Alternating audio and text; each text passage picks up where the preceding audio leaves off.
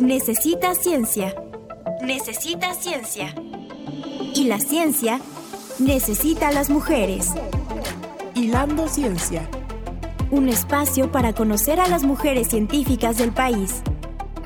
Hilando Ciencia. Sus avances, propuestas, líneas de investigación y los principales retos que enfrentaron en su trayectoria. Hilando Ciencia. Niñas, adolescentes y mujeres forjando el conocimiento. Antes de continuar en esta charla con Julia Tagüeña, investigadora del Instituto de Energías Renovables y coordinadora de comunicación en el Centro de Ciencias de la Complejidad, ambas de la UNAM, las invito a escuchar la cápsula que preparó nuestra compañera Mar Islas, Ellas en la Agenda. Ellas en la Agenda. La química de lo bello, del editorial Paidós y escrito por Débora García Bello, es un libro que examina la ciencia detrás de la belleza en el arte y la naturaleza, a través de varios capítulos que cubren temas como la luz y el color, los materiales y la textura, el movimiento y el sonido, la autora explica los principios científicos detrás de estos aspectos de la belleza. El libro es accesible y fácil de leer gracias a su lenguaje claro y sencillo. Además, está lleno de anécdotas y ejemplos de la vida cotidiana lo que lo hace aún más interesante y aplicable a la vida real. En general, La Química de lo Bello es una obra educativa e interesante que combina la ciencia y el arte para ayudarnos a comprender mejor la belleza que nos rodea. Es una lectura recomendada tanto para aquellos que tienen conocimientos científicos como para aquellos que no, ya que es una obra que puede ser disfrutada por cualquier persona interesada en la belleza del mundo natural y artístico. La Química de lo Bello un relato científico sobre el arte y las bellezas cotidianas. Débora García Bello, disponible en librerías y plataformas digitales. Estás escuchando Hilando Ciencia a través de Violeta Radio en el 106.1 FM. El activismo dentro de las, del mundo científico, dentro de la comunidad científica, el activismo feminista de mujeres científicas ¿Tú lo detectaste cuando estuviste en el foro? ¿Cómo las veías?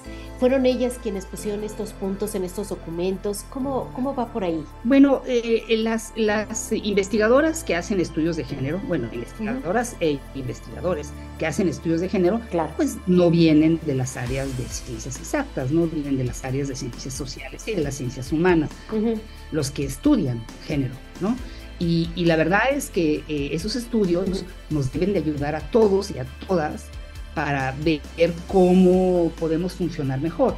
Por ejemplo, ellos han mostrado muy claramente estas diferencias transversales de interés eh, eh, por las diferentes disciplinas, lo que llaman la discriminación horizontal. Y también han analizado muy bien la discriminación vertical, ¿no? Cómo cada vez que subes el nivel de poder, pues van habiendo menos mujeres y menos mujeres. Y también han hablado y también han planteado un problema que es fundamental, que es eh, que tiene que ver con la edad, porque los ritmos de las mujeres son diferentes a los ritmos de los hombres, ¿no? Eh, pues simplemente porque las mujeres también les gustaría tener una familia y reproducirse en algún momento de su juventud. Y eso hace que tus tiempos varíen, ¿no? Y por ejemplo, la Academia Mexicana de Ciencias hizo un cambio en el premio para jóvenes investigadores. Antes era tanto para hombres como para mujeres, tenían que tener menos de 40 años. Cuando cambiaron que los hombres 40 y las mujeres 43, simplemente tres años, empezaron a aparecer un montón de mujeres más. Más candidatas. Que han logrado, tú vas a decir, ¿qué pasó en tres años? Bueno, pues en tres años pasan muchas cosas. Ya tuviste un bebé, ya creció, ya puedes regresar al trabajo, etc. Entonces empezaron a aparecer más mujeres premiadas simplemente con esa diferencia de edad. Entonces, este tipo de estudios lo hace la gente que estudia género, claro. que son básicamente de ciencias sociales y humanas. Ahora, en el tema de, digamos, de la ciencia, las luchas han sido un poco diferentes, ¿no? Por ejemplo, te voy a dar un ejemplo, la lucha muchas veces en el laboratorio. ¿Quién va a controlar los equipos, no? Exacto. ¿Quién va a llevar el experimento, no?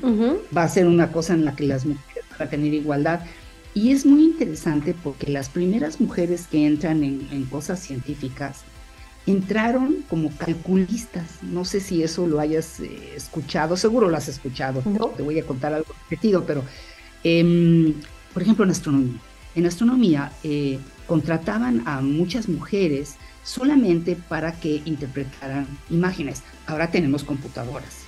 Y entonces eso ya no tiene sentido, pero estamos hablando del siglo pasado, ¿no? Entonces, contrataban una serie de mujeres que sentaban en grandes cuartos de investigación y analizaban imágenes e iban diciendo, aquí está la estrella sutanita, la estrella...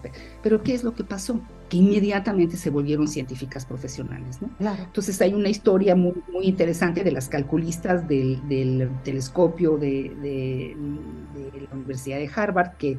Em, una de ellas, que se llamaba eh, Henrietta Leavitt, rápidamente empezó a hacer cálculos para medir la distancia a la que están las estrellas, porque no es trivial saber a qué distancia están, ¿no? Tú ves una foto y no sabes si es una luciérnaga o es una estrella. Claro. Hace falta algo. Entonces ella encontró una metodología original y pero su publicación no pudo salir solo con su nombre porque no podían publicar las mujeres. Entonces salió con el jefe de las calculistas, ¿no? Claro. Y cuando le quisieron dar el premio Nobel, pues ya se había muerto, porque eso mm, ha pasado con muchas mujeres. Cuando finalmente se dan cuenta que han hecho algo relevante, ya no llegan a tiempo. Entonces, las mujeres en ciencia entraron mucho de esa manera. No sé si viste una película sobre el lanzamiento del Apolo. Sí, sí, sí, sí. También, bueno, esas son matemáticas que además de que son matemáticas mujeres, además son negras, o sea, tienen doble discriminación, ¿no? O sea, tienen que luchar contra montones de prejuicios y ellas son las que hacen los cálculos y apenas ahora se lo están reconociendo. Y apenas ahora están premiando a estas mujeres que hicieron esos cálculos, ¿no?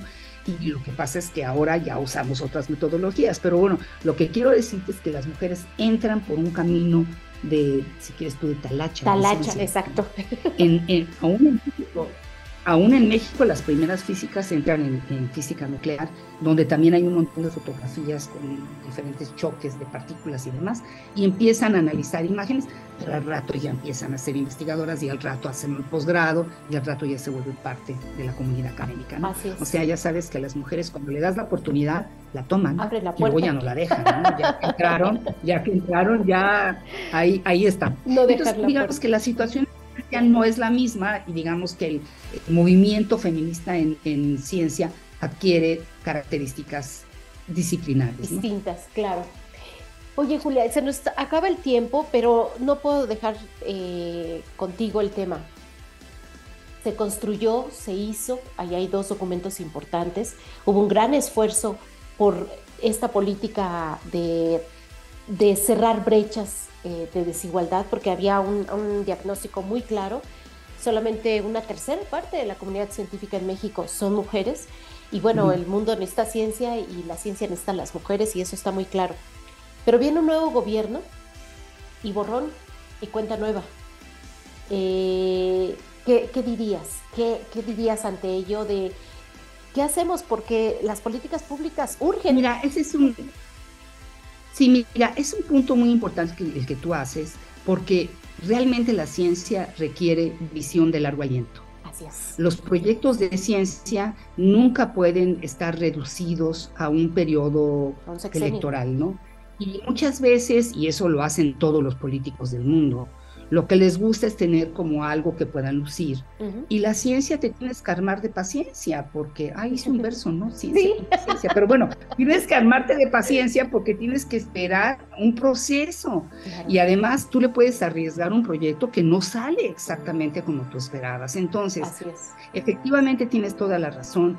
Un sistema sexenal, el que sea, en el cual pretendes en cada sexenio hacer borrón y cuenta nueva en la ciencia es necesariamente un fracaso para la ciencia. La ciencia tiene que tener continuidad, tiene que ser de hecho independiente de quien esté en el gobierno, porque además a todos los gobiernos, sean del partido que sean, de la posición que sea, la ciencia bien hecha para la utilidad de la sociedad les conviene. Debería de ser algo que bueno, es imposible suponer que los científicos no tienen una posición política, son seres humanos, y obviamente la y son ciudadanos. Pues se mezcla con, digo, no estamos tratando de decir que la ciencia no tiene ningún tipo de sesgo, claro que lo tiene, Pero es verdad que, las, que la ciencia para el beneficio, digamos, de la, de la sociedad nos conviene a todos, ¿no? Y la ciencia como cultura científica nos conviene a todos. Entonces deberíamos de buscar un mecanismo que fuera realmente independiente de las elecciones y que todo hubiera un compromiso de absolutamente todos los gobiernos de seguir apoyando las instituciones, seguir apoyando los laboratorios. Si tienes un proyecto macro, magnífico, que ha dado un resultado maravilloso, pues no lo vas a tirar a la basura, lo tienes que seguir apoyando, como es el telescopio, el gran telescopio milimétrico, ¿no? Gran telescopio. Que nada menos que nos puso en el nos puso en lugar, en el primer lugar del mundo con la foto del hoyo negro en el centro de la galaxia. Le hemos invertido tanto a ese proyecto, lo tenemos que seguir apoyando. En fin, es claro que tenemos que tener esta Y han sido años. Exacto, hay que tener esta visión de largo aliento, porque además, y yo sí quisiera decir esto mm, con absoluta certeza, en un toque totalmente optimista, en México hay mucho talento hay muy buenos científicos y científicas, hay muchas mujeres extremadamente talentosas haciendo ciencia y tecnología que merecen el apoyo de este país y que le van a redituar a este país el que las apoyen y los apoyen. Entonces, como tú bien dijiste, la ciencia, el mundo requiere ciencia y la ciencia requiere mujeres. Pero además hay otra cosa muy importante, el desarrollo sustentable, el cambio climático. Estamos en un punto verdaderamente de peligro tremendo. Son urgentes. Y ese peligro, y ese peligro solamente lo vamos a poder enfrentar con colaboración, con igualdad, con participación de las mujeres, porque además prácticamente todos los problemas que nos da el cambio climático y la falta de sustentabilidad afectan prioritariamente a las mujeres. Sin ninguna duda. Si tú revisas directamente los objetivos de desarrollo sostenible o sustentable, las mujeres siempre son las que están en la peor, en el peor nivel de los problemas. La pobreza, que es peor que la pobreza para una mujer y más para una mujer indígena. O sea, hay como niveles de, de tristeza que tenemos que resolver. Entonces, si queremos ir hacia el desarrollo sustentable, no podemos más que buscar la igualdad, la visión de largo aliento y quitarnos de discusiones, tenemos que colaborar tenemos que ir todos juntos hacia el desarrollo sustentable, tenemos que ir todos juntos hacia el combate del cambio climático. No podrías decirlo mejor, Plan Nacional sobre Ciencia Transseccional. es el bautizo que le podría dar. Perfecto. Ah, bueno, así, bueno, así debería de ser. De hecho, en muchos países, las grandes, eh, los grandes consejos eh, científicos no los elige el, gobierno en turno, los elige el parlamento en tiempos distintos y son transgubernamentales, porque los grandes proyectos de ciencia y tecnología pues tienen que tener continuidad. Claro. Y no pueden estar, bueno, tienen que ser evaluados. un proyecto puede cambiar. Claro. estoy diciendo que no, puede haber cambios en el camino. Pero continuidad. Pero siempre basados en una evaluación.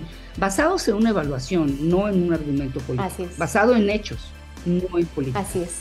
Excelente.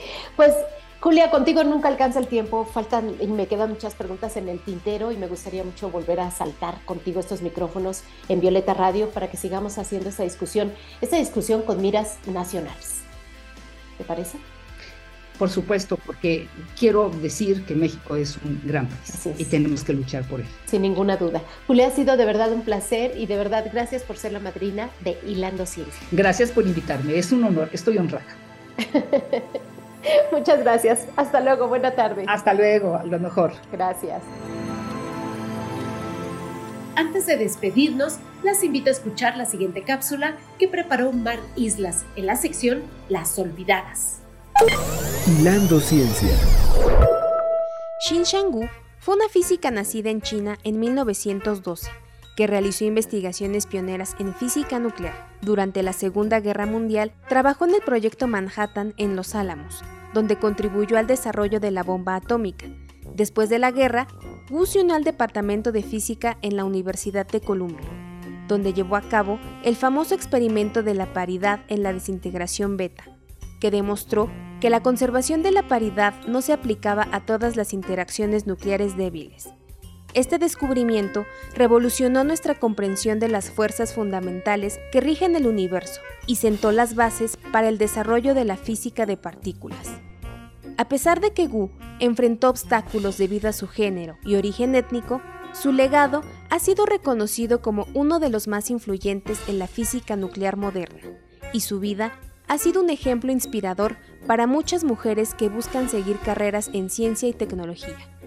Xian Xiangwu es recordada como una de las científicas más destacadas de la historia, y su contribución en la física es incalculable.